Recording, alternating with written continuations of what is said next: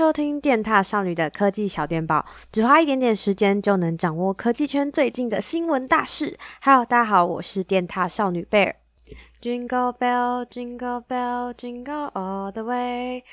大家早安，我是电獭少女贝尔。首先，在这特别日子里，我要祝大家圣诞节快乐！不知道大家有没有跟朋友玩一些交换礼物的活动，或是买圣诞礼物给自己呢？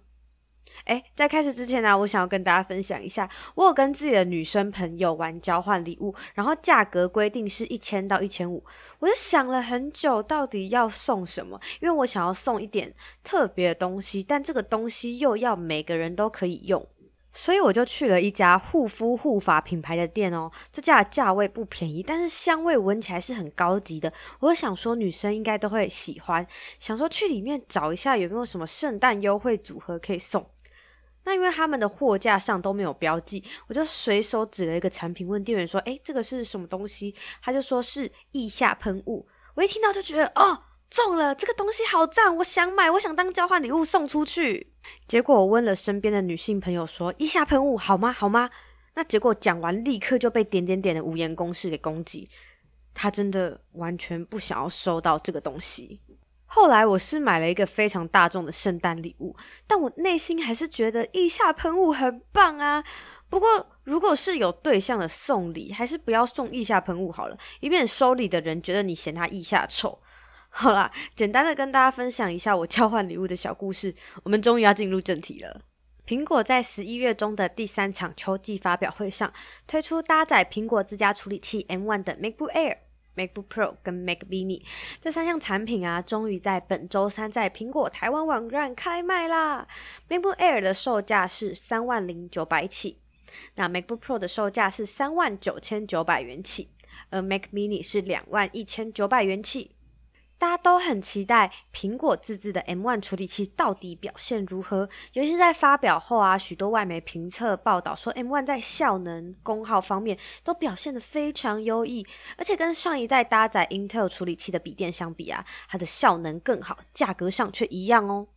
而且换上 M1 处理器后，我觉得 Air 跟 Pro 之间的差距反而更小了，在选择笔电的时候反而变得更简单。Air 跟 Pro 它各自都有分入门款跟进阶款，而 Air 的入门款跟进阶款就差在一个是七核心，一个是八核心的 GPU，还有储存空间的大小。那 Pro 的入门款跟进阶款就只差在储存空间而已哦。如果是我，我会直接划分成三等份，预算有限的人就是选择 MacBook Air 的入门款。那如果你的预算可以再提升，就可以看 MacBook Air 进阶款跟 MacBook Pro 入门款。这两台，我会放在一起，是因为它们的规格差不多，价格上也差不多，但是储存空间不一样，以及部分的硬体，像是 Pro 有 Touch Bar、有风扇、荧幕亮度更高等等，这时候就比较难。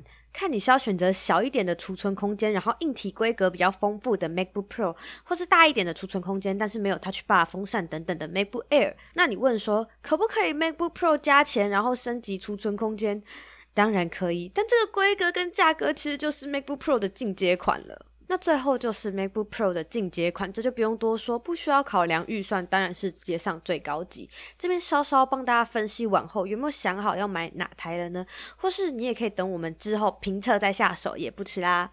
第二则科技新闻，你们猜全球十月份的五 G 手机销售排行榜第一名是由谁拿下？大家猜一下。提示：最近哪一只手机很红？没错，第一名是由 iPhone 十二拿下。根据市调机构调查，虽然 iPhone 十二跟 iPhone 十二 Pro 十月中才上市，但手机热销的程度啊，让 iPhone 十二拿下十月份最畅销五 G 手机的第一名，销售占比为十六 percent。而 iPhone 十二 Pro 拿下第二名，销售占比为八 percent。第三名呢是三星的 Note 二十 Ultra 5G，销售占比为四 percent。它原本是九月份的 5G 销售冠军哦，不过在这个月被 iPhone 给挤下来啦。